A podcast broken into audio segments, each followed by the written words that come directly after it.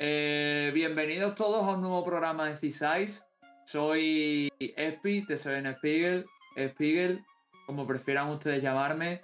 El Capitán Tula, algunos me dicen, así que ni tan mal. Y bueno, estamos aquí en, en, un programa más, en un programa más de C-Size, de, de mi querido amigo, colaborador y mentor Chols.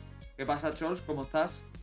No bien, pero ahí andamos. Hace una semana que me tiene bastante quemado. De hecho, como que con pocas ganas de jugar y, todo eso, pero pero contento de poder grabar. Siempre hace bien conversar un poco de, de temas sobre el mundo del videojuego, más como lo hacemos nosotros. Sí. Y de Tula. Lo veo, lo veo bien. Eso que nos falte. y bueno, como bien ha dicho Charles, eh, la verdad es que sí, ha sido una semana graciosa porque eh, hemos tenido muchísimo Pokémon esta semana. Y precisamente de Pokémon vamos a hablar, no solo de él, pero es uno de nuestros protagonistas de hoy, porque hoy vamos a hablar de Pokémon y los juegos que han salido antes de tiempo, o los juegos inacabados, o los juegos mal desarrollados, o los juegos que estaban demasiado pronto al salir cuando deberían estar más tiempo en el horno. Qué mal hablo, coño. Pero bueno, eso. Entonces, el tema lo, ha traído Chols a la palestra y me parecía muy interesante que lo comentáramos porque a fin de cuentas se ha hablado muchísimo de Pokémon y se ha hablado muchísimo de otros juegos y a fin de cuentas creo que, podemos exprimir mucho tanto a la hora de hablar del proceso en sí, además de también cómo lo, tomamos, ¿no?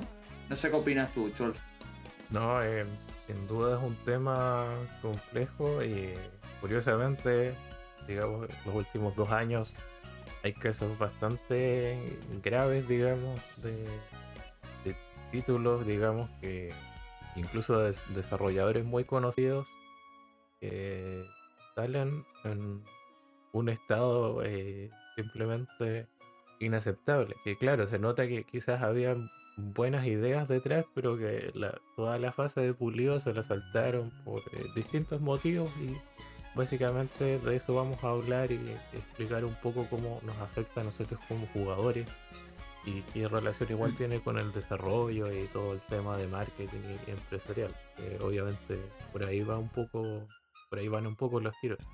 Claro. De todas formas, también daremos opinión personal y veremos cómo le afecta un poco a las masas comunes y corrientes, ¿no? Exacto.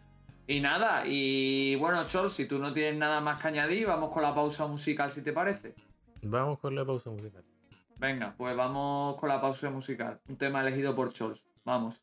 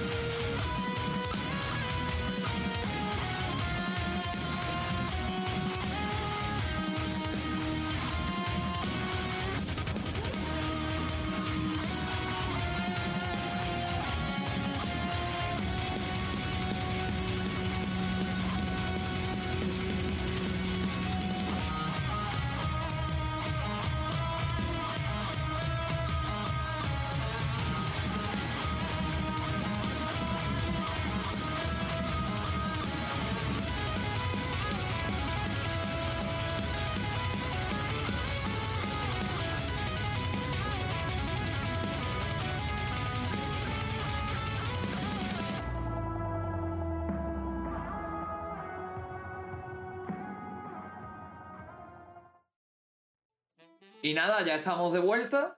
Y eh, pues nada, Chols, te dejo a ti que empieces porque se te ve con ganas de hablar del tema. Especialmente yo creo que tanto tú como yo lo hemos vivido de cerca hace muy poco con el Pokémon, porque los dos lo hemos terminado hace relativamente poco. Así que creo que sería interesante empezar por ahí, ¿no? Claro, el tema Pokémon eh, siempre tiene muchas aristas también. Mm. O sea, hay todo como una explicación detrás que, que no una justificación, sino que una explicación de por qué ocurre esto con, digamos, la denominada saga de videojuegos más rentable del mundo. Y la licencia multimedia más rentable del mundo, en realidad. O sea, por un tema económico, claramente no es. O sea, por el lado de que si, existen o no los ingresos, no sé. Existe el capital detrás de, la marca. Pero, eh, para quienes no sepan, creo que alguna vez lo expliqué en alguno que lo puse, con Yonako quizás. Eh, lo que ocurre con Pokémon es bastante simple. Eh, uno asocia Pokémon con Nintendo, ¿no es cierto? Ya, sí. con Game Freak. Pero la persona que administra todo el Pokémon, o sea, no la persona, sino la empresa se llama The Pokémon Com, donde eh, tienen parte Nintendo y la desarrolladora, una parte de las acciones. Entonces, claro, ellos reciben ingresos con esto, pero no son totalmente los dueños de lo que es Pokémon y la mayoría de decisiones no solo los videojuegos, sino el anime, los mangas, las cartas, etcétera, todo pasa por The Pokémon Com. Y lamentablemente, eh, porque igual lo estuve como investigando y generalmente han salido a la palestra distintos datos sobre los desarrollos de juegos eh, principales de la franquicia, ocurre que los Pokémon no tienen más allá de dos años de desarrollo, que no se les da un plazo mayor. Entonces, eh, ocurren varias cosas. Una es que en dos años, y hablando de Pokémon, que acabamos de superar los, los mil con esta entrega, hay más de mil Pokémon ya, por si acaso, como pasa el tiempo. Lo que ocurre con esto es que, eh, por una parte, hay que diseñar e implementar a todos estos Pokémon, o no, como pasó en Espada y eh, dentro del juego. Eso ya es todo un trabajo. Y después, obviamente, hay que diseñar la historia y siempre se desarrolla una mecánica nueva y escenario. En este caso, lo que pasó con eh, Escarlata y Púrpura es que igual pasamos a un sistema de mundo abierto. Y ahí se mezclan varias cosas. Todos sabemos que los juegos de mundo abierto son muy eh, dados al eh, tener problemas, ¿no? Ciertos bugs. Y no preguntarle a Skyrim o a cualquier cosa que haga Ubisoft. Y también sabemos que Nintendo eh, en general son bastante anticuados con, lo que es desarrollar juegos. Eh, por ejemplo, recién como hace 6 años empezaron a aprender a ocupar un Real Engine, quizás menos. Desarrollaban sus propios motores y habían quedado bastante atrasados en lo que es el HD porque como se mantuvieron con la Wii U quedaron un poco desfasados. Y particularmente por lo que investigué, eh, con el tema de eh, Pokémon, además de los plazos acotados, ¿no es cierto? Es que la mayoría de los desarrolladores que trabajan en Game Freak son los mismos que desde el primer juego, pero tampoco nunca han querido como aprender a, actualizarse. Y por ahí van la mayoría de, los problemas porque ellos piensan que pueden hacer todo como antes y el desarrollo de videojuegos ha cambiado bastante con el paso del tiempo. Y en el fondo toda la suma de estos eh, problemas nos traen un juego como eh, Escarlata y Púrpura que es un desastre eh, a nivel técnico. Yo particularmente no tuve tantos bugs. También sé que por ejemplo la edición Púrpura tiene menos bugs que la edición Escarlata. Y de ello hablaré o se explayará más adelante Espi porque él jugó esa versión y yo jugué la otra. Y eh, también eh, ocurre mucho menos si juegas en portátil, como yo, que lo hace prácticamente no le ocupo en sobremesa. Pero sí que el Pokémon como que lo conecté en una escena y ya se veía terrible. Entonces, eh, se nota que es un juego que no está listo por varias cosas. tuvo que una visión de hacer un mundo abierto, por ejemplo, sea que los pueblos sean pueblos fantasmas con personas que te hablan de cualquier cosa puede, no sé, haber un volcán al lado y te van a hablar de que, como que hace calor o, cuando nevará. Cosas de ese estilo. En el juego no hay volcanes por si acaso, pero es un ejemplo muy leve. Sí, sí hay, hay laguitos, ¿eh? claro, es como cuando hay un centro Pokémon en mitad de una cueva y alguien te dice qué bonito el paisaje. Nada. ruinas súper misteriosas y te hablan de lo que están comiendo. Entonces, por todos lados de lo que es NPC, faltó eh, mucho trabajo. Eh, el Pokémon donde puedes visitar menos interiores. Prácticamente no existen casas en el juego, lo cual es raro. Es como que se le quitaron un poco eso al Zelda, que tú siempre entras a romper vasijas como delante, pero es algo propio de, esa saga. Y en este caso de Pokémon se siente eh, muy extraño y obviamente eh, el mundo del juego, claro, es bastante grande y todo, pero está pésimamente optimizado. Constantemente eh, vemos errores gráficos.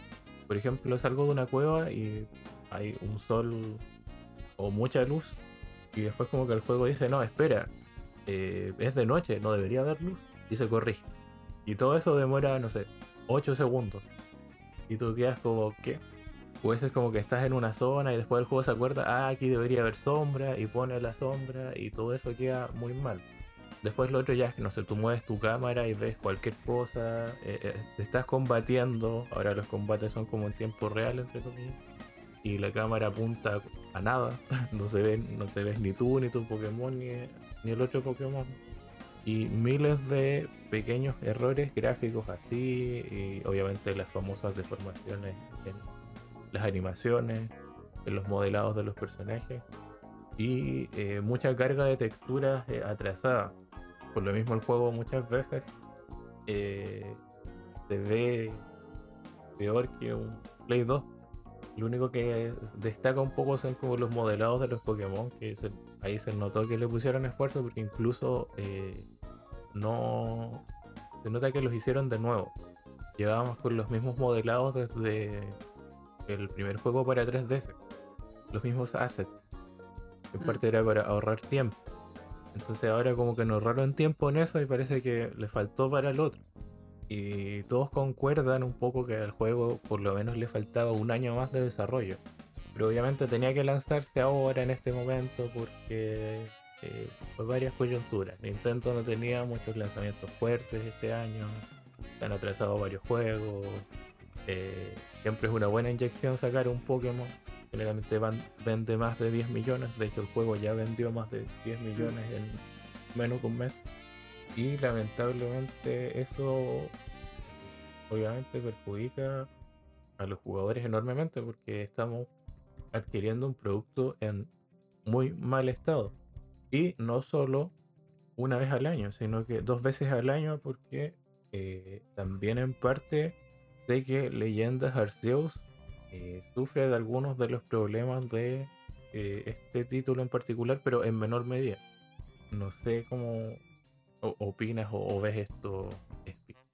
Vale, a ver, eh, el problema radica en qué es lo que tú comentas. O sea, tuvimos el problema de que Game Freak no había sacado dos juegos de la franquicia de Pokémon en el mismo año.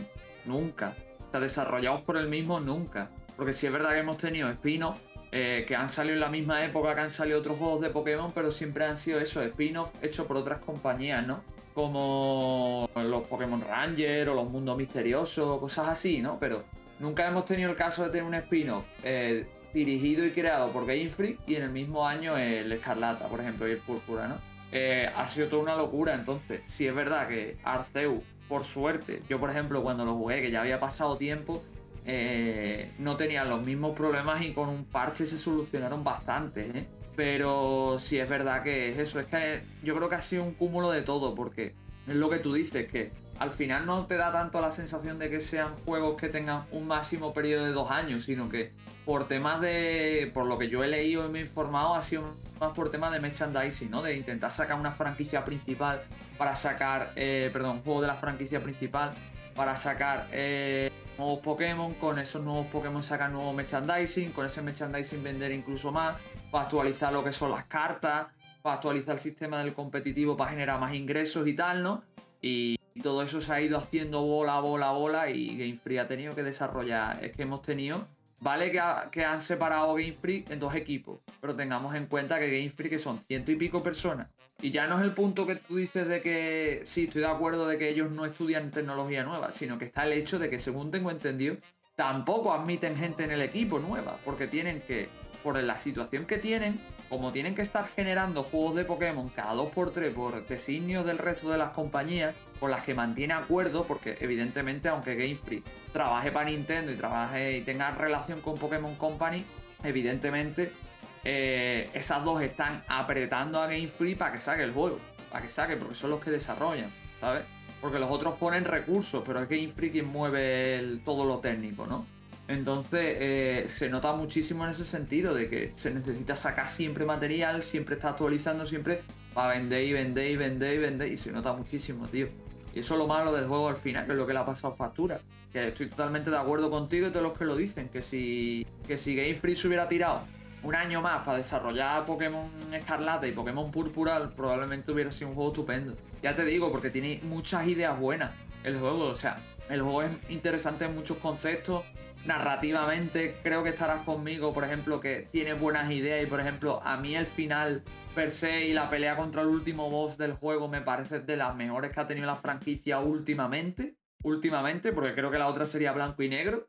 Y quitando eso, casi ninguna. O sea, te diría ya primera, segunda generación el problema es eso, que los entornos son muy abiertos, que son zonas muy interesantes en cuanto a disposición de Pokémon, por ejemplo, pero después hay muchas zonas similares. Eh, vas a la ciudad y como tú has comentado, literalmente no hay nada relevante que ver porque mm, las ciudades no tienen nada. Del palo de que no tiene, no puedes entrar dentro y lo más relevante que tienen a lo mejor es un poco el diseño, el gimnasio y cosas así. Y poco más, tío. Es que tú te, vas al. Te vas, por ejemplo, a, yo qué sé, a la ciudad esta de las aceitunas, no sé si te acuerdas, que es de las primeras. Y quitas el. Quitas el campo de aceitunas y, y demás. Y la ciudad no se varía mucho, por ejemplo, con la ciudad esta del cuarto gimnasio que tiene como un lago y demás. Es que no varían. Y tampoco puedes hablar con la gente por la calle, porque muchos tienen diálogos que cuando pasas por al lado los sueltan y se acabó no puedes entrar en casas y lo peor es que cuando entras en establecimientos, eso no lo has mencionado tú, pero es algo que yo también me molesta y que mucha gente se quejó, es que todos los establecimientos son menús. O sea, tú entras, por ejemplo, a una tienda de comida y es tres bocadillos de texto y, y luego desplegables. Lo único que varía a lo mejor si entras en la tienda esta famosa de bocadillo, o si entras en la academia, o si estás en tu casa, sitios así. Pero quitas eso y nada, e incluso los entornos que se ven súper bonitos, eso, acaban sintiéndose muy reciclados y muy vacíos, porque literalmente no hay nada. Es que tú, eh, por ejemplo, en la primera zona, la que está al lado de la academia, al lado de Ciudad Meseta, no sé si te acuerdas que la, ciudad tiene como un pueblecito, o sea, perdón, la, academia tiene como un pueblecito antes de entrar, que es donde tú me hiciste los clips, no sé si te acuerdas. Y eh, antes hay como un, todo un campo y si tú bajas hay una playa. ¿vale? Pues es interesante descubrir la playa porque evidentemente puedes capturar Pokémon de agua antes de tiempo, que está muy bien. Pero más allá de eso, la, no te aporta nada, ¿sabes? Es una playa más. ¿Sabes te quiero decir? hubiera sido interesante plantear más cosas, pero es lo que te da a ti la sensación, y a mí creo que a todo el mundo, que Game Free no ha estudiado cómo funcionan bien los mundos abiertos, no ha planteado ciertas cosas como las debería plantear, eh, no ha trabajado en lo técnico lo suficiente porque no ha tenido tiempo, eh, y yo qué sé, tío. Es que es eso, es que el vas y, te das cuenta de que las, rutas principales sí están algo más trabajadas y brillan algo más, pero te sales fuera de ellas y del descubrimiento que es explorar ciertas zonas para capturar Pokémon y el juego no tiene mucho más y es una lástima. Y ya si nos metemos en lo técnico nos aburrimos, porque tú por ejemplo hablabas del tema de las luces, pero a mí me han pasado cosas como que había una Pokéball esto ya, si me seguís en TikTok lo habréis visto, pero bueno, os lo digo. Yo me tuve que subir a un cacharro para coger una Pokéball y el, el Coraidon, que es el bicho en el que te monta, tuvo un problema con la colisión del objeto y se me quedaba atascado y no me dejaba coger el objeto, por ejemplo. He tenido movidas como que he andado en Ciudad Meseta, que es la ciudad más grande del juego, y he tenido problemas de frame, de caídas de frame. Eh, a los NPC se les ha popeado la cara, literalmente no tenían rostro y se les popeaba. Eh, tenían problemas al tener las animaciones. Eh, la famosa escena de la clase cuando te presentan, que también la tengo en el TikTok, que salen los niños con las piernas, que las piernas van a un FPS. Eh, yo qué sé, tío, es que he tenido mil historias, tío. En la prueba esta de la aceituna famosa, que es el primer gimnasio del juego, no más spoiler. Eh, literalmente en la prueba de gimnasio tienes que mover eh, una aceituna y colarla en una portería. Pues yo tuve un montón de problemas porque llegó una parte casi al final de la zona que se me empezó a atascar la, la aceituna por temas de colisión. Es que no entraba en la portería, no entraba. Y yo diciendo, ¿esto qué es, tío? Y así con un montón de cosas. Del palo de estar jugando, por ejemplo, un combate en una cueva y giras la cámara, porque puedes girar la cámara durante el combate y según las giras aparece o no la sombra. Eh, yo qué sé, tío. Temas de ir volando, intentar acercarme un risco y que mi personaje por la, por las hitbox no coja el risco y se caiga. Eh, así mil historias, tío. Es que mm, eso, caídas de frame constantes. Eh, Pokémon que aparecen en sitios que no deberían aparecer veces que estás peleando y se transparenta al suelo, cosas así. No he tenido los bugs más bestias que han tenido algunos, como eso de que vas andando y te caes al vacío, eso a mí no me ha pasado. Pero sí es verdad que, bueno, también se me genera la luna de la nada, cosas así, pero eso, que ya bugs más, más bestias, no. Pero yo creo que esos bugs te pasan porque hay gente que se descargó el juego, lo emuló en Citra, que en Citra va incluso peor que en, en la Switch, y no lo parcheó. Entonces, si no lo parcheas y lo juegas en Citra, va como el culo el juego. O sea, ya va, ya va petado la versión normal, que la versión día 1 con el parche. Imagínate ahora. Entonces, agua. Y ya te digo, es que hoy he visto vídeos, no sé si tú los has visto, Chol, de gente jugando con el parche nuevo, porque no sé si la gente estará enterada de que hace poco Game Free y Nintendo dieron una disculpa pública y dijeron que iban a sacar un parche para arreglarlo y bla, bla, bla, bla. Y por lo visto no han arreglado una mierda. Entonces, pues tú me dirás, tío, ¿sabes? Entonces, yo qué sé, es que también aquí entra el doble rasero, porque la gente se queja en lo técnico de, Game Freak y se lo merecen, pero luego Pokémon vende 10 millones de copias en 3 días. ¿Qué quiere decir eso? Que da igual que el juego esté roto, lo vamos a comprar igual, ¿no? Es que esa es la vaina. Eso es lo que te da a ti que pensar. No sé cómo lo ves tú, Chols, pero yo. A mí me, me preocupa en ese sentido, ¿sabes? Porque con espada y escudo pasó tres cuartas partes de lo mismo. También es un juego que en muchas partes vino roto, que tuvo sus problemas, que tuvo sus historias, que tuvo problemas de popping bastante, bastante fuerte. Y aún así fue muy vendido. El Arceus, que todo el mundo se quejaba y que a mi juicio es muchísimo mejor que el Escarlata y el Púrpura. También tuvo sus problemas y también es de los más vendidos del año, coño. Si es que hasta, le han dado el puto Goti, que no se lo merece, pero se lo han dado. De juegos de Switch. Entonces, ¿qué estamos hablando, chavales? De que yo entiendo que nos quejemos y derecho hay. Pero ¿de qué nos sirve quejarnos si después no ponemos cartas en el asunto? ¿Sabes? Por lo menos yo lo veo así. Así que nada, Chos, no sé qué, opinarás tú al respecto. Pero igual, o sea, siempre pasa lo mismo con Pokémon. Muchas quejas, creo que lo habríamos en otro programa. dando el ejemplo de Pokémon. Hay muchas quejas y igual se vende. Ahora, por mi parte, igual es mi culpa. Porque yo sí compré el juego, o sea, lo reservé porque le tenía fe al juego. más o menos, tampoco vi como los últimos trailers, pero me parecía interesante eso del mundo abierto, que se va a hacer en España, etcétera, etcétera. Y dije, ¿cómo va a salir tan mal? y lo empiezo a jugar y empiezo obviamente a ver todo lo que suben y claro, nada que hacer. Además que por ejemplo, cuando ya se empezó a ver cómo era el juego, tú puedes cancelar las reservas en Switch hasta una semana antes. Una semana antes te la cobran. Cuando ya lo vi ya me habían cobrado el juego así. Nada que hacer. Y pese a eso, o sea, pese a todo lo malo que hemos hablado del título, particularmente, yo disfruté bastante lo que es el juego. lamentablemente acostumbrándome a todos los problemas que tiene, pero hay cosas que hace muy bien. Como mencionaste, por ejemplo, la historia. Y yo encuentro que la edición que tú jugaste como que no podía haber cambiado un poco más porque tiene más sentido en la, que jugué yo que tiene que ver con el futuro. Tú jugaste la que tiene que ver con el pasado. Y particularmente pude ver los dos finales en vivo. Yo cuando lo hice después otra persona que jugó toda esa parte al lado mío. Es como que por un tema de coherencia eh, deberían haber cambiado un par de cosas, como ocurría con blanco y negro, que tenían zonas como más mm. eh, propias, únicas. Sí.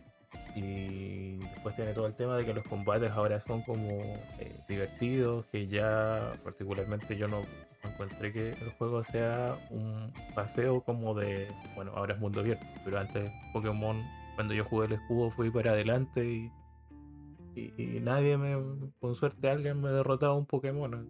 Entonces, eh, encuentro que en ese sentido mejoró. Tenía no, no es el juego más difícil del mundo, pero podías decir tienes dificultad de algo.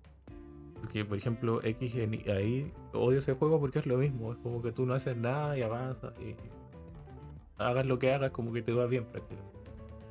Entonces, por ese lado, eh, bien, eh, aceleraron muchas cosas que hacían lento a, a Pokémon, por ejemplo, eh, lo que era evolucionar, que tenías que tragarte animaciones súper largas, ahora son cosas bastante instantáneas. El atrapar Pokémon, el entrar y salir de un combate ya no es como que pasas a otra, eh, a un modo de batalla, sino que ocurre directamente ahí. Y todo eso hace que el juego sea más ameno en ese sentido. Además de que esa sensación de exploración que te entrega el entorno digamos que al final con muy pequeños incentivos, más allá de la quest de los legendarios, que es como lo más elaborado que tiene.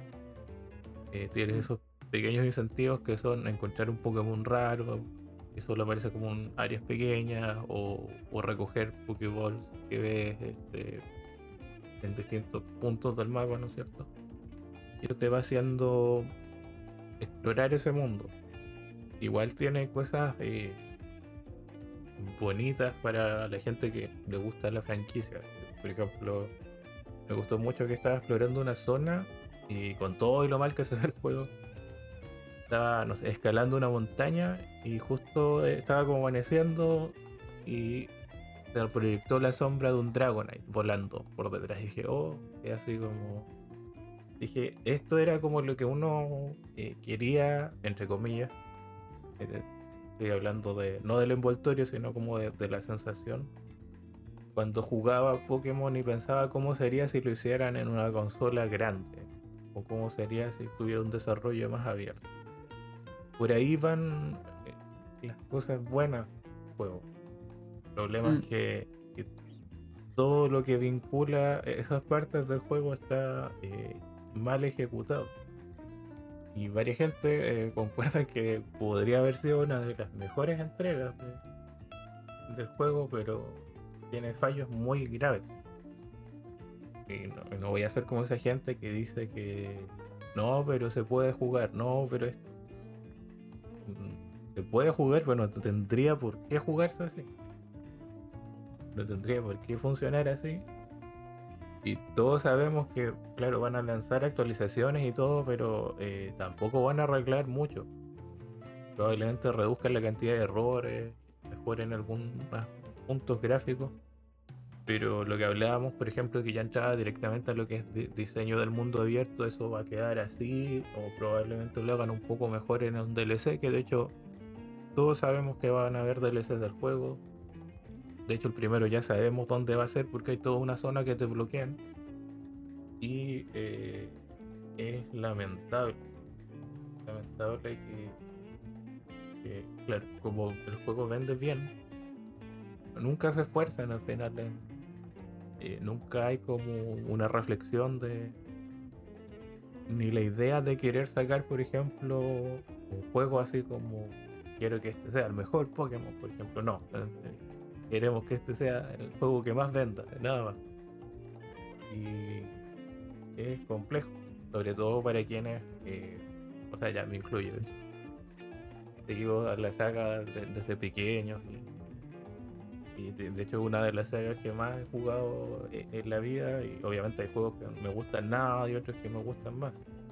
Por ejemplo, eh, cuando jugué Escudo, que no lo compré de hecho, me lo conseguí, me lo prestaron, por suerte porque cuando lo jugué dije yo no compraría esto.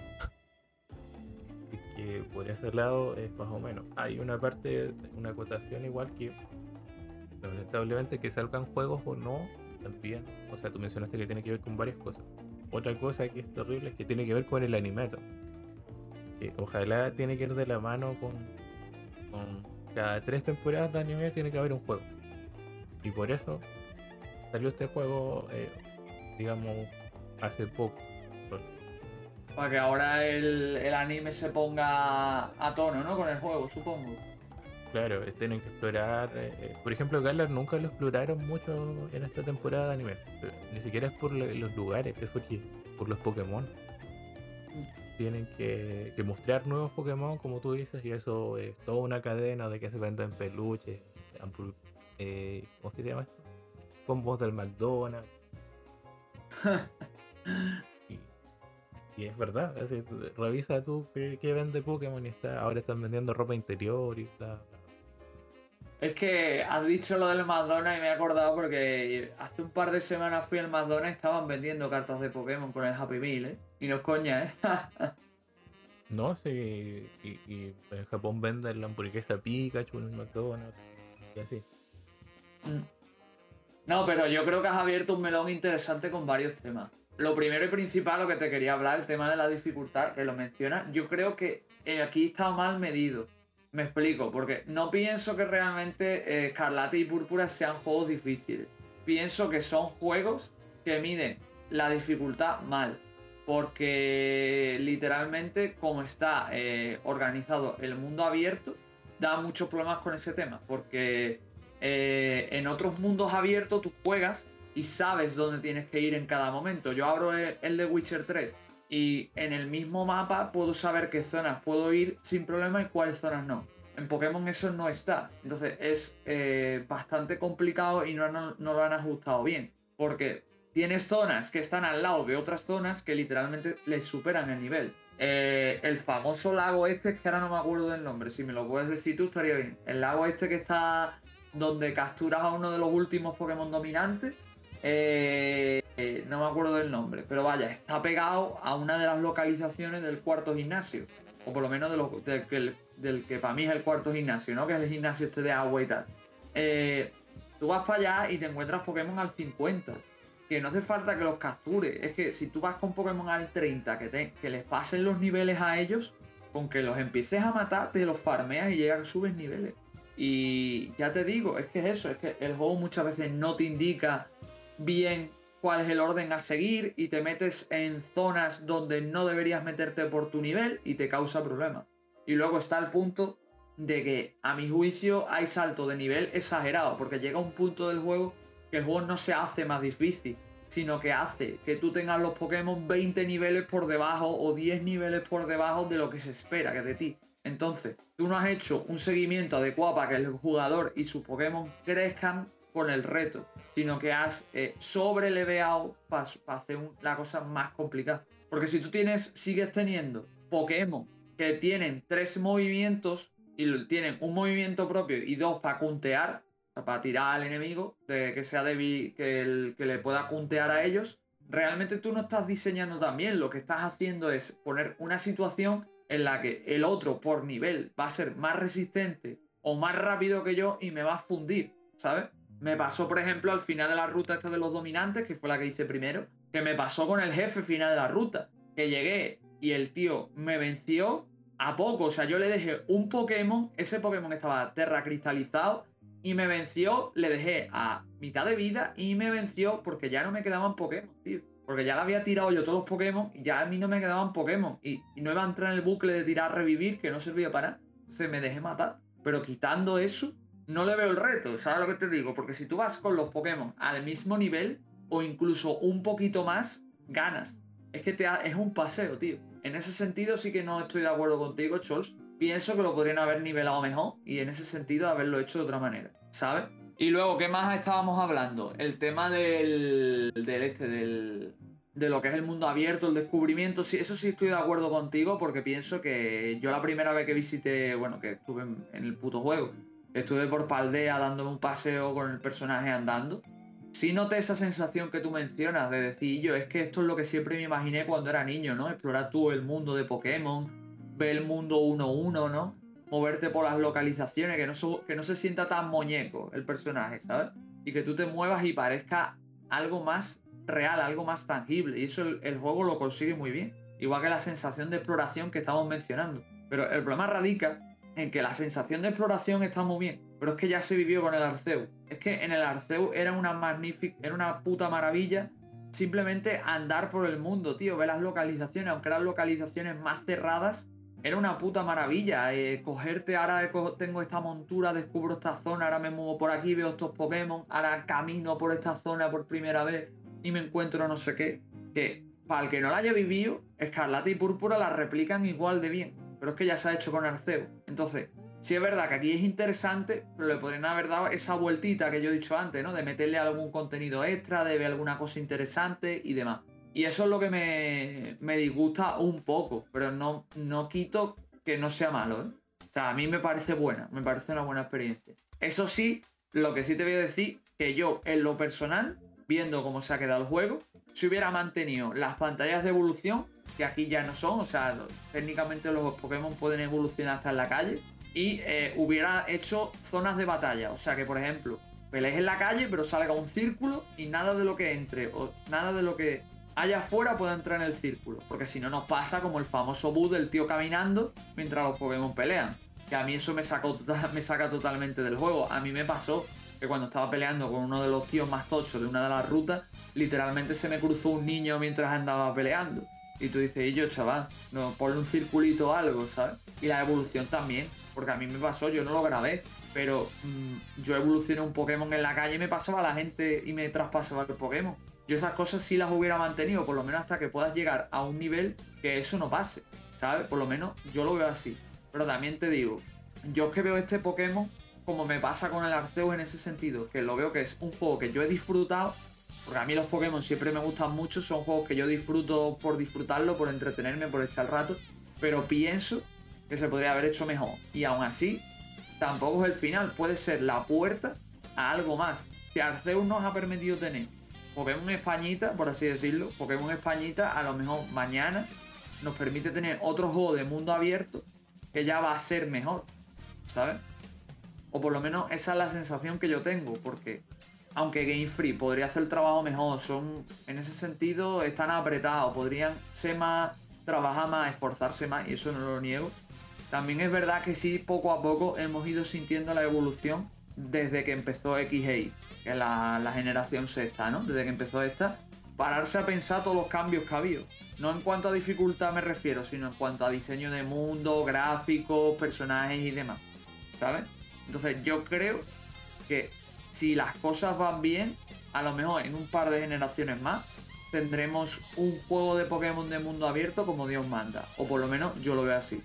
Y no sé qué más decirte, Chos. 2030 es el año. Claro. y ya te digo que, que en el fondo me da lástima de que el juego haya salido así, pero yo lo he disfrutado. Aún así, estoy igual que tú. En el sentido de que ya depende del rasero de cada uno sentir si es imperdonable o no. Hay gente que lo ve imperdonable y no lo va a jugar. Y lo respeto totalmente como el que quiere jugarlo porque dice, coño, aunque esté roto es un juego que yo quería y lo quiero probar. Es evidente, ambos puntos son válidos. Ya eso depende de cada uno. Yo por suerte no he pagado por el juego, entonces a mí me da igual. ¿Sabes? O sea, yo lo he disfrutado, me he entretenido y no he pagado un duro por él. Entonces, una vez lo he terminado, he dicho, mira, pues uno más que lo termino y ya está se acabó, ¿sabes? Y no creo que juegue los DLC, por ejemplo. Pero aún así, tampoco pienso que sea un mal juego. Pienso que lo mismo que todo, que necesita mucho más pulido y que ya depende de cada uno subirse o no al barco. Si de verdad dice, bueno, pues quiero probar la experiencia, pues no quiero probarlo, pues ahora no es el momento, pues ahora sí, eso ya depende de cada uno. Personalmente, mm, al final lo que hemos hablado antes, mucho ruido y pocas nueces, o sea, si la gente de verdad quiere que Game Freak se preocupe y haga el trabajo, de verdad tienen que demostrarlo. Y como no lo demuestran, por final pasa lo que pasa siempre, ¿sabes? Pero bueno, esa es mi percepción, ya que cada uno haga lo que, lo que estime oportuno. Evidentemente podría haber salido mejor el juego, en lo técnico, y hubiéramos tenido una, una experiencia más redonda. Pero aún así no quita que dentro de lo que cabe sea un juego entretenido, ¿sabes? Para mí no es el mejor, porque ese puesto siempre lo va a ocupar blanco y negro, pero oye, que como juego está entretenido y tiene sus cosas chulas, ¿eh? Pero bueno, ahí lo, ahí lo dejo. Y no sé si tú quieres aportar algo más, Chols. O sea, del juego ya, en realidad, no, no mucho más. Creo que tiene que entrar a, a desgranar eh, parte por parte los spoilers, que seguimos bien lo que es el juego.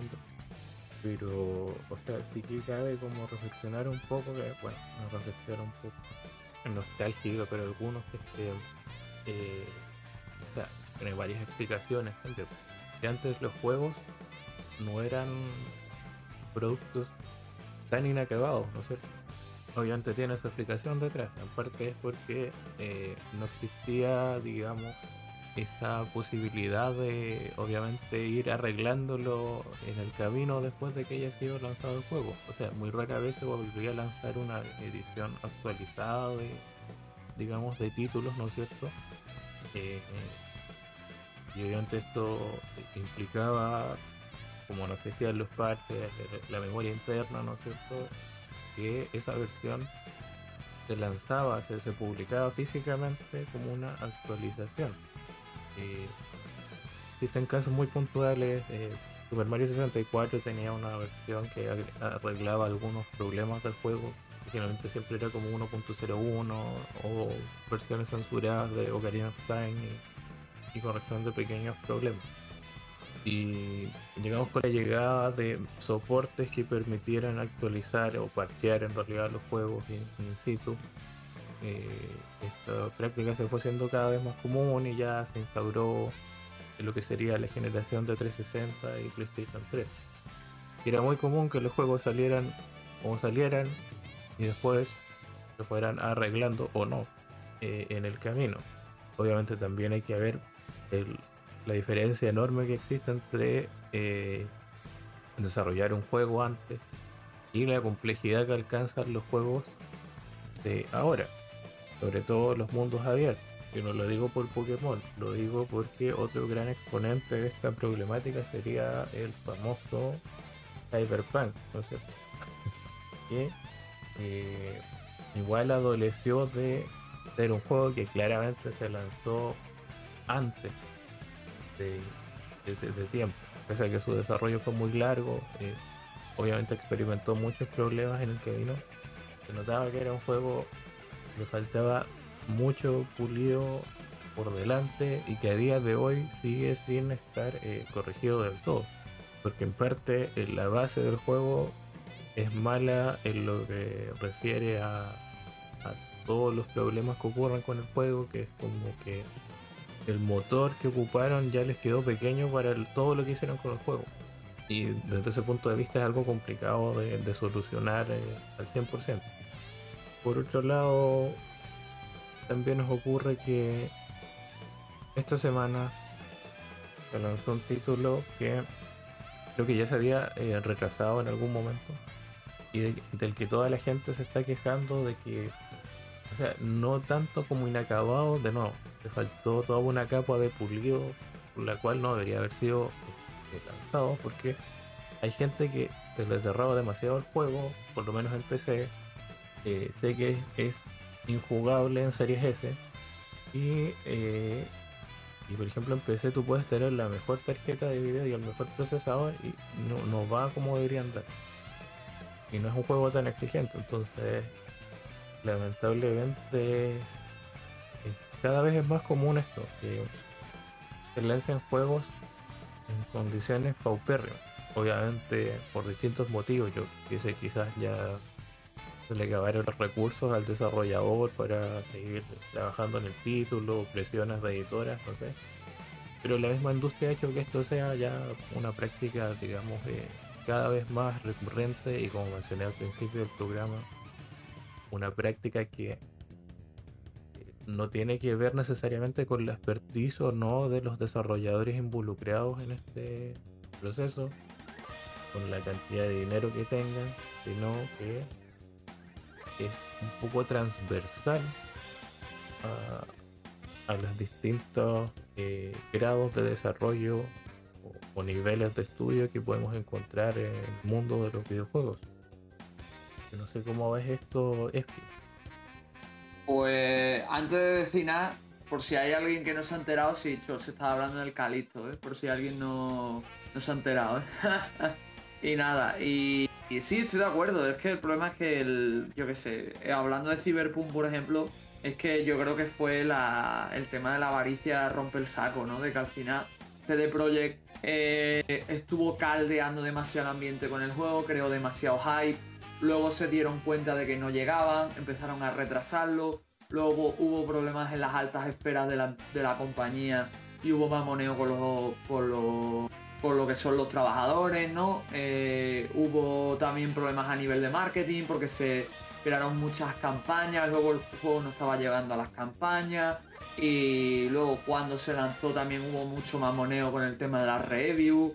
No sé si te acordarás que se ocultó a la mayoría de, medios, se les ocultó los códigos de consola. Eh, hubo un caso muy sonado, que creo que no sé si lo sabe, creo que sí, que es el de, el de Eurogamer, que Eurogamer pidió la, clave para eh, Xbox One. La video creo que fue para Xbox One X, la, clave del Cyberpunk. Y CD Projekt se la negó, les dijo, no, no nos la vamos a dar. ¿Por qué? Porque después la gente llegó, se compró el juego y se encontraron el pastel literalmente. Lo que tú dices, un juego que llegó inacabado, un juego que llegó roto, un juego que en la generación que se supone que iba a salir daba muchísimos problemas, un juego la verdad bastante en ese sentido triste, incluso peor que Pokémon, ¿no? Eh, pero yo creo que hay mucha gente que literalmente, y esto no lo hemos mencionado, pero lo digo yo, mucha gente que literalmente se quejaba de Cyberpunk, ahora ha pasado lo de Pokémon, y ahora mucha gente no se está quejando de lo de Pokémon, y esa gente va a atacar porque no es que vosotros os quejasteis de Cyberpunk, ahora no os quejáis de Pokémon, es que no sé qué y no sé cuánto. La historia radica en que Game Freak y Nintendo no podrán haber hecho las cosas bien del todo.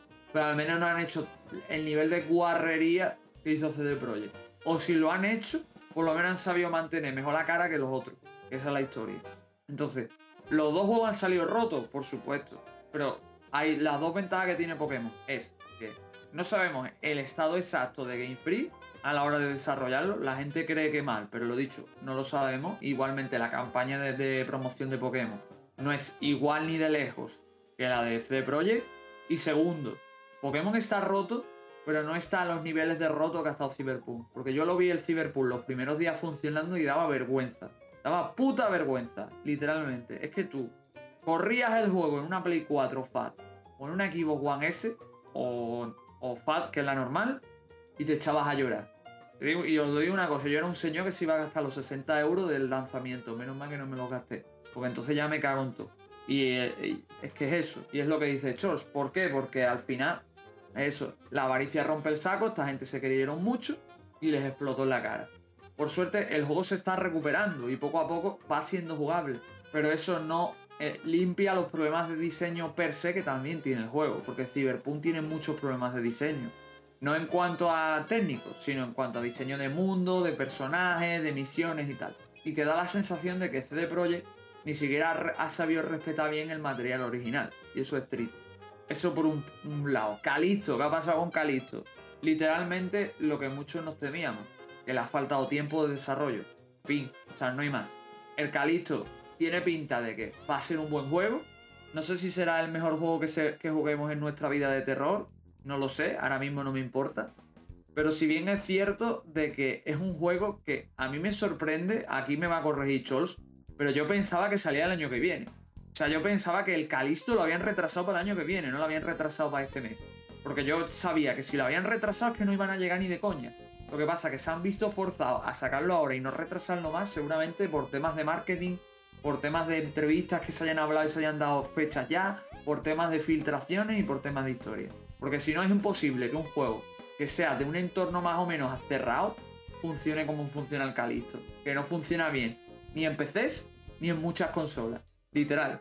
Es que ahora mismo, si, si te quieres gastar 60 euros en el Calisto, o lo que valga en tu país, que la verdad no lo sé, es tirar dinero a la basura. Así que bueno, lo dicho, ese es mi punto. Personalmente, yo lo que haría con este caso es esperarme a que el Calisto pues, lo, lo, lo arreglasen un poco más. ¿Por qué? Porque este juego sí se va a mover más que, por ejemplo, si se va a mover Game Freak. Que en ese sentido sí le puedes dar el punto positivo a las empresas AAA más, más occidentales, ¿no? Pero eso. Entonces, es triste, pero es lo que hay. Como se, monta toda esta, esta campaña de marketing, se monta todo este tinglado detrás. Si no llegas, o vas a perder más dinero que si no lo sacas. Y después la gente se va a quejar igual, pero lo va a comprar. Cuando es evidente que el juego debería salir nuevo y perfecto pero no sabe. Así que, y nada, Chols, no sé qué opinarás tú. O sea, de acuerdo con lo que dices en realidad, y igual una pequeña acotación, es que el caso Cyberpunk fue tan grave que, o sea, impactó, digamos, en, la industria eh, a varios niveles, o eso creíamos, porque ahora lo más común es que los títulos se rechacen bastante casi todos los títulos tú ves que se rechazan sí o sí, porque dicen hay que pulir esto, hay que hacer esto, etcétera. Porque probablemente, o quizás antes los hubieran lanzado, digamos, en sus fechas iniciales, pero ahora eh, se tiene igual mucho cuidado con, lo, que, lo que hace la comunidad digamos, la diferencia con Nintendo es que, por ejemplo, no tiene bien implementado lo que es el tema de las devoluciones, ¿no es cierto?, de los videojuegos, pero eh, en otros sistemas, ya PC, Xbox, eh, PlayStation, sí que es más sencillo, digamos, sobre todo en Steam, pedir devoluciones por los videojuegos y que se cumplan. Entonces, eh, yo creo que en parte se tiene mucho cuidado con lo que se hace ahora, porque la comunidad sí es reaccionaria, por suerte, frente a este tipo de situaciones. Y sé que alguna persona se supone o se rumoreaba por ahí que sí, eh, ese pudo devolver lo que era el Pokémon, por ejemplo. Pero yo sé que no es para nada sencillo. Pero hay que tener eh, ojo por ese lado, o sea, como eh, los jugadores, yo creo que igual están sabiendo exigir un poco más sus derechos de consumidor. Un poco nomás. En varios programas hemos analizado que tampoco están así en varios sentidos. El tema de contenido, etcétera, etcétera. Pero eh, hay que ver, eh, digamos, si esta situación particular de, Pokémon de verdad. no creo que llegue a lo que fue Cyberpunk, pero funciona como precedente eh, para Nintendo de, nuevo lo dudo porque Nintendo tiene una manera bastante cerrada de usar las cosas que no es equiparable a otras compañías para bien o para mal y eh, eh, dejemos de ver eh, esta situación o que no se acrecente la cantidad de lanzamientos por año que, que afectan a los jugadores, a los consumidores, etcétera, de esta manera. Por ejemplo, hay un caso eh, bien particular. Yo estaba esperando un título que se llamaba Nine Years of Shadow. No sé si te suena. Eh, eh, no, la verdad es que no. Bueno, es un título muy inspirado en lo que es Symphony of the Night. Realmente es un Metroidvania. Y parte igual es un poco conocido porque hay un youtuber que trabaja en el título, el mexicano que se llama Plano de Juego, o Champ. Sí, iba a decir que ese chaval me suena más, ¿eh? El plano de juego, ¿eh? Sí, eh, él se encarga un poco de, de cómo planificar bueno, el diseño de juego, el plano de juego. Pero lo que ocurre es que eh, en octubre se lanzó una demo que de hecho jugué, el juego me gustó bastante, sí que tenía algunas cosas que podrían haber sido mejores, pero a veces que como que estaba te dejaba explorar pero de una manera como desordenada por lo que entendí. No era como iba a ser el título final sino que te cambiaron un poco la distribución de salas para que consiguieras más rápido ciertos eh, power ups no es cierto que es algo muy común en no sé el doble sal en este tipo de juegos. Y eh, cuando llegó el 10 de noviembre dije me lo iba a comprar de hecho el juego. Me di cuenta que no lo habían lanzado y Claro, después vi que había un comunicado que decía que debido a la recepción que tuvo el juego, al feedback en realidad, con la demo de Steam, el juego se retrasaba a 2023. Eh, Entonces, por esa parte se nota que las desarrolladores igual están interesadas en la opinión de los jugadores. En este caso, como es una desarrolladora indie pequeña, con más razón. Porque cuando eh, tienes, digamos, a grandes empresas editoras, desarrolladoras detrás, eh, las cosas no se hacen con tanto eh, resguardo. O por lo menos yo lo veo así. Ya te digo, tío, es que al final es muy relativo porque eh, depende de la campaña que tú hagas y cómo muevas el juego, pienso. Eh, los indies tienen la ventaja de que sí están más cercanos al público general. Y si los que de verdad tienen interés en ello mm, reciben mucho feedback de, por ambas partes, ¿no? Porque yo me acuerdo de que eso, de que por ejemplo estuve viendo, bueno, hace poco, hace un día ha sido la Mata Marciano Relay de esta temporada de diciembre, ¿no? Pero yo me refiero a la de agosto. En la de agosto salió un indie muy famoso de, en lo que es el panorama de los shoot'em up que eh, me acuerdo que yo lo estuve viendo y me estuve informando y tal, y a raíz de esa información, no sé cómo, ellos me contactaron y me empezaron a seguir, ¿no? Y yo creo que si estás un poco metido en esos mundillos de, de publicitar juegos indie, de verlos, de comentarlos y demás, como que se acercan más para intentar eh, lograr esa conexión contigo, ¿no? Y de parte, pues, enseñarte cuál es el juego, cuál es el trabajo. Y a fin de cuentas, tú sabes que el, panorama indie va a tener mucho menos movimiento que el panorama AAA. Entonces, eh, van a intentar que los productos salgan de la mejor manera posible. Y si pueden hacerlo a través de demos, a través de pruebas, a través de early access, pues lo van a hacer.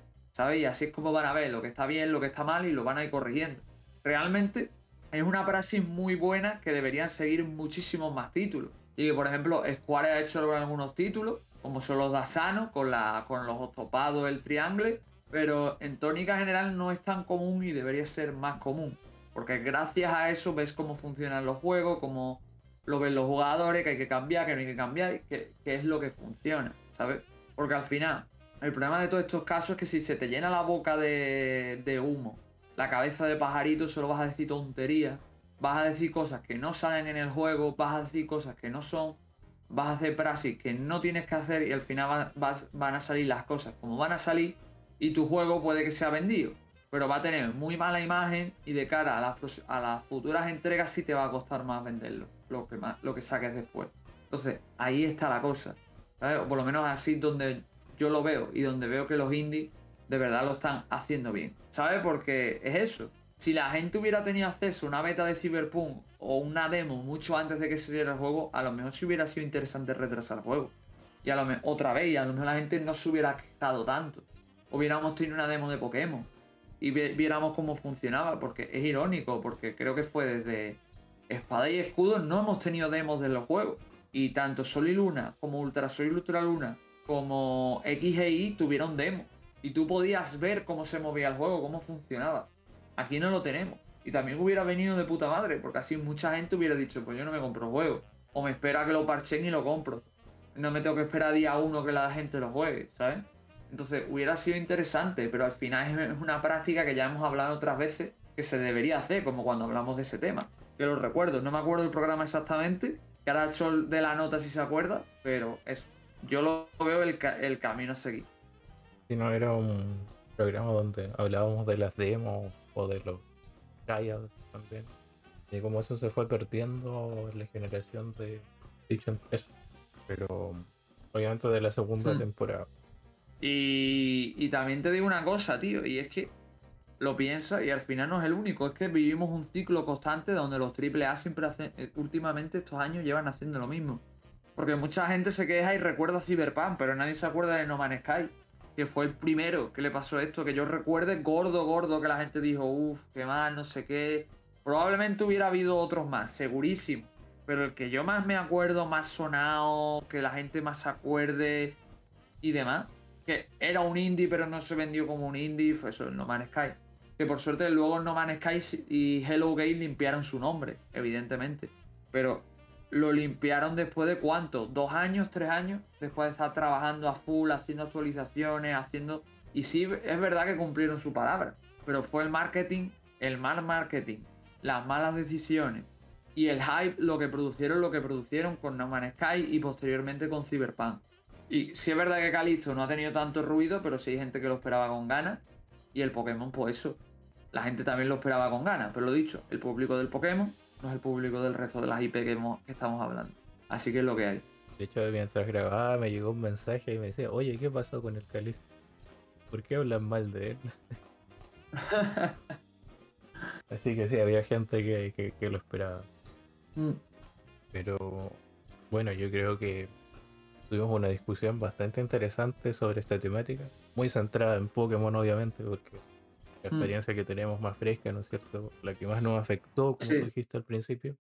Mm, Y eh, espero que les haya gustado. Obviamente, siempre es bueno que escriban sus comentarios al respecto. Si jugaron Pokémon, si hay algún título que encuentren que haya estado en ese estado, conocen más casos y que se agradece su retroalimentación. exacto. Y nada, vamos entonces a pasar a una pausa musical, ¿no? Correcto. Pues nada, vamos con esta pausa musical y ahora volvemos.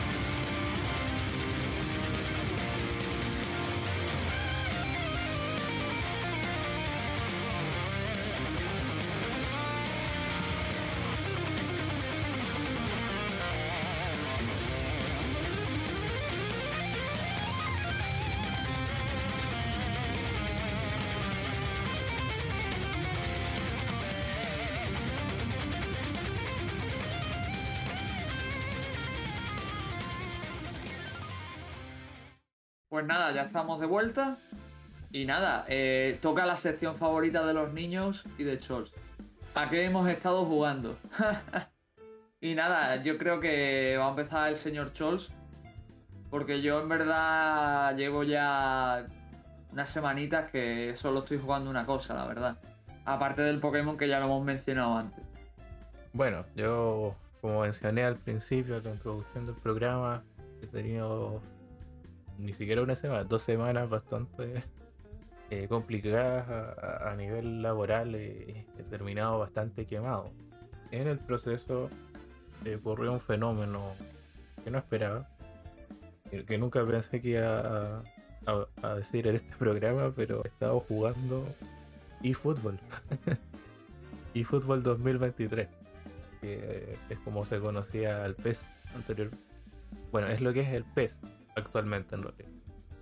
Porque me encontré ahí unos conocidos de, de, Twitter, iba a ser de Twitch, estaban con el título, empezaron a armar como ligas y en el fondo es como cuando empecé a jugar Valorant un poco, como para jugar en, comunidad.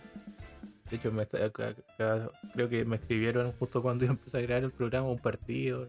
Andan como ahí se pasa bien dentro de todo. Y, y pese a que no jugaba juegos de fútbol, creo que como hace 6 años, que antes sí lo jugaba mucho. Que debe decir, he que no he perdido tanto el toque, ¿no? Eh, Doy la talla. Obviamente jugando con este sistema muy parecido a lo que es este eh, esto que hace el FIFA, el Ultimate Team, pero en este título que es gratuito, así que no gasto nada en ello. Es un poco un juego como servicio casi como un gacha, si quieren verlo así. Así que con eso es como que me he ido desestresando de, de la cantidad enorme de, de- de- de trabajo que he tenido esta semana. Ya tengo que cerrar todo lo que es el tema escuela. Yo soy profesor, pero bien se olvida. Y aquí en Chile el año escolar se cierra en diciembre, por si acaso. Alguien me lo preguntó Ah. alguna vez. Y hay mucho papeleo. y muchas otras cosas. Y eh, bueno, también, más allá de eso, y obviamente conectando con el programa anterior, decir que después de grabar el especial, eh, me decidí y jugué el Wario Land 2 y lo terminé esta semana. Y es un título que disfruté bastante. Me gustó mucho eh, su planteamiento. Obviamente me tomó varios días porque le saqué el 100%. Porque en realidad terminar el juego, como mencionamos en ese programa, no, no te tomó más de 5 horas. Pero eso es conseguir un final. El juego tiene, eh, entre comillas, o sea, tiene cuatro finales distintos y cuando desbloqueas todos los finales, además de que tiene zonas opcionales que tampoco te llevan a un final necesariamente. Eh, cuando completas todos los niveles normales, desbloqueas, eh, o sea, desde un minijuego hasta un último reto que se, se llama el auténtico final es un nivel muy desafiante en lo que es plataformero y explota al máximo las herramientas que te da el juego para progresar a lo largo de los niveles. Así que eh, reitero la recomendación a jugar eh, Wario Land 2. Se mantiene muy bien a día de hoy. Hablo de la versión de, Game Boy Color. Recordar que tuvo una versión de Game Boy clásica unos meses antes de, de que se lanzara la versión para Game Boy Color. Y igual jugué la versión donde salen los pingüinos que te tiran cerveza. Así que. no sé qué opinas de, esto, Espi. Me queda un juego todavía, pero. Es que tampoco te quiero decir demasiado porque ya hablamos de Wario Land en la otra vez, ya di más o menos mi opinión, pero me sigue pareciendo un juegazo. Personalmente mi favorito es el 3, al que ya te dije y te diré siempre que lo juegues. Y sí, me parece una pasada. Yo el Wario Land 2 no saqué el final verdadero. Saqué un par de finales y lo dejé. Tengo que retomarlo y terminarlo para sacar todos los finales, pero Tony era un juego muy bueno. Aunque, lo dicho, sigo siendo totalmente nostalgia fuck del, 3. No, sé, tengo que llegar al 3, pero igual terminé un poco cansado, como te comenté ahí por interno del Wario Land 2, porque Debe haberle echado unas 13, 14 horas mm. para conseguir todo por ahí. Además que tienes que buscar esos tesoros escondidos en los niveles y eso en realidad es lo que te toma tiempo. terminar un nivel es muy corto, pero la parte opcional que necesitas para conseguir el final auténtico te exige explorar los niveles muy bien, eh, a veces ejecutar bien ciertos movimientos y, hay, muchas cosas como secretas que a simple vista no te vas a dar cuenta. Mm. Sí, que ya te digo, tío, el problema de eso es que en ese sentido es como dije en el programa, que en el Wario Land 3 se siente más orgánico, porque al final es algo que tienes que conseguir sí o sí si quieres avanzar, entonces acabas consiguiendo todos los tesoros porque hay que conseguir todos los tesoros, ¿sabes? No, claro, aquí, y de hecho puedes eh, fallar igual, eh, porque al final de los niveles tienes que conseguir como una pieza de un mapa a través de un minijuego. Si fallas el minijuego, no la consigues y tienes que volver a pasar el nivel hasta que lo consigas, porque si no, nunca vas a llegar al final verdadero. Claro, y si no soy este, tío. claro, lo más grande. bueno, iba a decir que mencionar de pasada que un poco antes de grabar el programa, y bueno, en la semana igual he estado intentando, pero como que eh, me acuerdo que tomaba la consola y, como que me decía, no, eh, el Live Live que de verdad estaba muy cansado como para el RPG de ese estilo. Y que eh, hoy terminé por fin el capítulo de, después de más de un mes, creo. capítulo de la prehistoria. Y comencé mm. ese de, el del robot. No le he avanzado mucho, Así que ojalá antes de fin de año terminar el título. Porque igual necesito espacio en la Switch. Pues el de. El de. Este, el de Cube, que es el robot, es bastante, bastante sencillito, ¿eh? Yo ah, creo que en una hora, hora y. No, no, no, no, El del robot gigante. El de. Ah, el del futuro cercano, ¿no? El de Akira, ¿no? Te, refieres tú, ¿no? No, ese sí es más largo. Además, luego en el. Antes al final tienes una pseudo dungeon que no es muy complicada, pero es un poco coñazo. Por la cantidad de enemigos que tiene, más que nada. Ah, Aparte es que a mí el. A mí es que la parte de Akira lo que más me gusta es el robot gigante, es la parte más chula que tiene la, la, la trama. Bueno, eso y la banda sonora, que es la hostia, ¿eh? Sí. es, es como que tiene un tema de jazz Ahora sí, pero ya es como callejero, está muy chulo, ¿eh? Sí, sí. No, me gustó harto el tema así como normal que tiene. Ese. Mm. No, no he explorado tanto otros. Como dije, no he avanzado tanto en el capítulo. Decían como que intenté activar el robot y no pude. Como que hay que. Mm. Sí. Ya te digo, en la parte del robot está muy, muy chula. Para mí es lo mejor del capítulo. El capítulo en sí no está mal porque te trae algunas ideas interesantes, pero en tónica general no es el que más me gusta. Está entre los que están bien, ¿sabes? A mí me queda ese, el del ninja, y eh, quiero dejar para el final el del presente. A mí es que lo que. No sé si lo dije en, la- en el otro de los programas que hablamos de Life Alive, pero vamos, mis favoritos son el de El futuro lejano, que es el de Cube, el del ninja, el de Oboromaru, que la verdad está bastante chulo. Además, según la velocidad a la que lo- te lo pases, pasan unas cosas u otras, entonces está muy interesante. Y si puedes, si te da la pica, yo lo tengo que hacer es pasármelo en modo pacifista, es pasártelo sin matar a nadie, que yo no lo conseguí la primera vez que me lo pasé y demás. Y luego eso, el, eso, el capítulo de Boromaru, que es el del ninja. Luego el del oeste, no está mal. También me- es que a mí el niño me gusta mucho el diseño que tiene. Y luego, eh, otro capítulo que me gustó mucho, el presente. Yo te diría eso, China, el presente, el futuro lejano y el y la época esta me saldrá. Ah, y ahora, y la del ninja. y luego, claro, la- el capítulo secreto, el, cap- el octavo personaje que se te desbloquea, también me gustó mucho. Por lo menos a nivel narrativo, las implicaciones que tiene. Sí, me lo habías comentado, así que ahí me diste ese pequeño impulso a, a continuar el juego. Y para finalizar, eh, de hecho ayer lo streameé después de, no sé, mucho, creo que la última vez cuando salió el Sonic streameé, el Sonic Frontier. De hecho igual lo estaba avanzando, pero no quiero comentar mucho del juego, más adelante probablemente.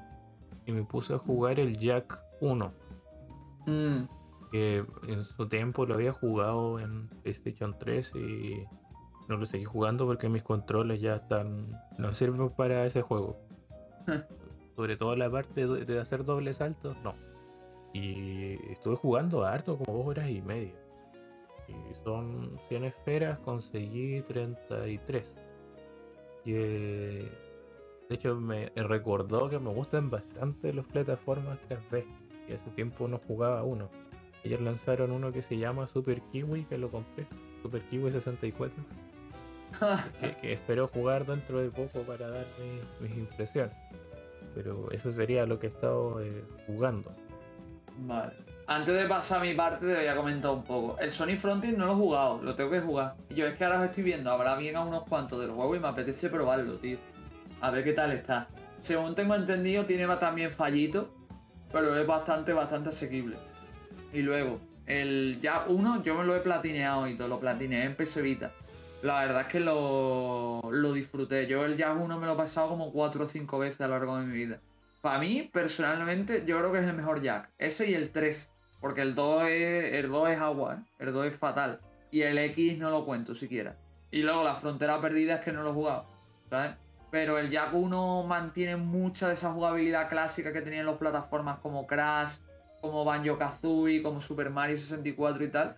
Pero le añade una nueva capa al Stand Play 2 y demás con unos controles mucho más fluidos. eh, gráficamente está mucho más pulido. No sé, es un juego que tiene mucho carisma. ¿eh? La verdad, también ha envejecido como ha envejecido y es un juego de su época. Pero oye, creo que todavía se puede disfrutar día de hoy. ¿eh?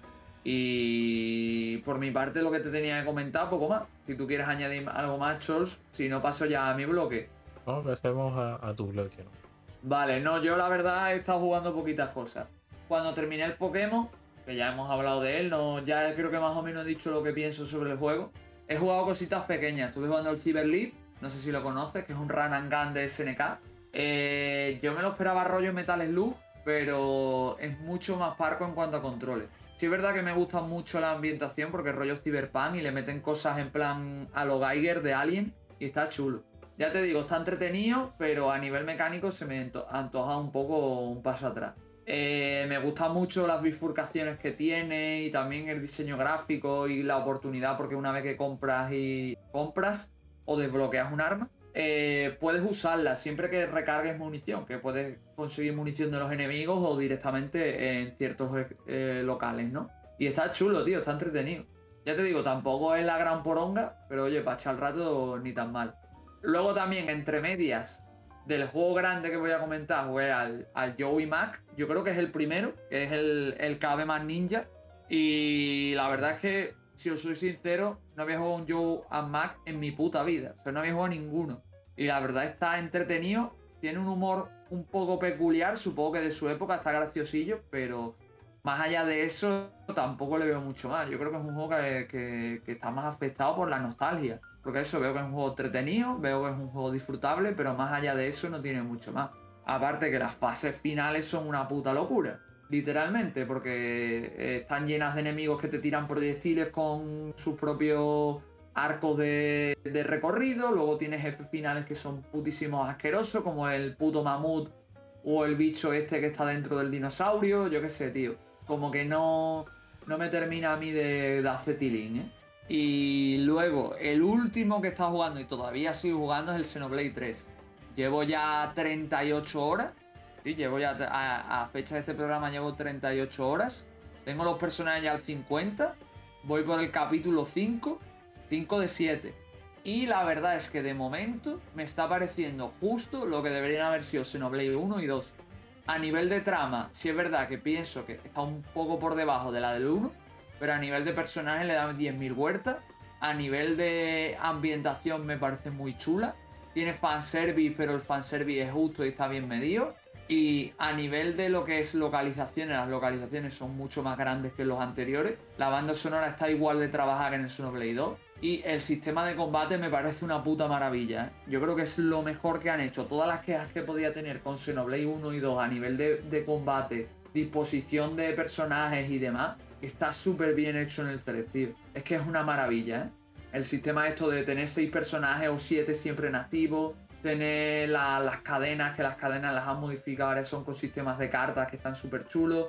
El sistema de clase, las misiones secundarias, aunque algunas son me tiene las misiones de héroe que son mucho más chulas. No sé, tío. Como que no me está pareciendo la obra maestra que todo el mundo dice, por lo menos por ahora. Pero sí es verdad que me parece un juego muy recomendable y seguramente el Xenoblade que deberíamos haber tenido desde, desde que salió el primero. Es que eh, yo creo que es esto a lo que aspiraba el primero y jamás llegó. Y el segundo más de lo mismo. Y es que es una maravilla. Pero bueno, hemos necesitado cuánto? 11 años para tener un Xenoblade como Dios manda. Pero bueno, tío, me, alegro. Ya si no sé por dónde estaré cuando llegue el siguiente programa, pero la verdad es que de momento lo, estoy disfrutando mucho. Y Nachos, no sé qué opinarás tú de lo que, de lo que estás jugando. Qué bueno escucharte hablar bien, don Seno. o más o menos bien. El Cyber Leap no es, un título que, digamos, eh, no lo conocí, pero ahí lo, vi cuando lo subiste en el hilo de Twitter, así. Mm. que lo, anoté. Siento que igual he jugado varias cosas de Neo Geo. Obviamente me quedan muchos títulos por probar de, ese sistema. El mm. Yoga Mac lo jugué hace muchos años. Curiosamente, cuando vi que lo jugaste, al poco tiempo vi que igual van a hacer un remake, entre comillas. Remastered, diría yo. Sí, sí. Sí, sí, yo también lo vi. Eh, para el otro año, creo si no me equivoco. En el fondo mm. es como un upgrade, upgrade visual. Y bueno, a su tiempo me gustó, a mí me gustan los títulos eh, con ese corte arcade, pero obviamente no les pido tanto tampoco, siempre tienen sus, sus pifias por, por lo que son. Es como, no sé, juega Sega Sonic de Hedgehog. No sé si lo conoces. Eh, no, no. Juega. y ahí me dices qué te parece no te va a tomar mucho tiempo y, vas a ver cómo es un Sonic Arcade. A ver si le doy. Se llama literalmente eso que este año Sega Sonic, así. Joder. Yo es que, es que ya te digo, es que yo Sonic he jugado unos cuantos ya bastantes, pero los he jugado todos en los que son de consola, no los he jugado en ningún arcade, entonces me extraña, ¿sabes? De hecho, el único Sonic Arcade que hay, creo. Es donde por mm. primera vez salieron esos personajes que salieron en el Mania Plus. El armadillo y el, y el 8, lo que sea. Mm. Eh, para ver si le doy un tiento. Y bueno, con respecto al Xenoblade, eh, como sabes, todavía tengo que jugar el maravilloso 2. Uf, Que, nunca lo he jugado. Ahí está instalado, ocupando el espacio que no deja instalar el Fire Emblem Three Houses. para que le, agarres pues más, cariño al título. Pues yo, yo borraría el Xenoblade 2 para meter el Treehouse, eh. Fire Emblem Three Houses con pase de temporada, que me salió menos que el juego, que, que el precio completo estaba en ofertas inmejorable. Moverse. Aunque ganaran esa encuesta Luigi y Mancha, yo sabía que lo iba a comprar. Solo quería una referencia. yo ya te dije, compra los tres. No, sí. Y el No Heroes 3 igual estaba barato. Pero mm. que ya, ya hice ese gasto. Yo lo que te digo, lo mismo que te voy a decir con el, con el No More Hero 3, te vale para el Xenoblade.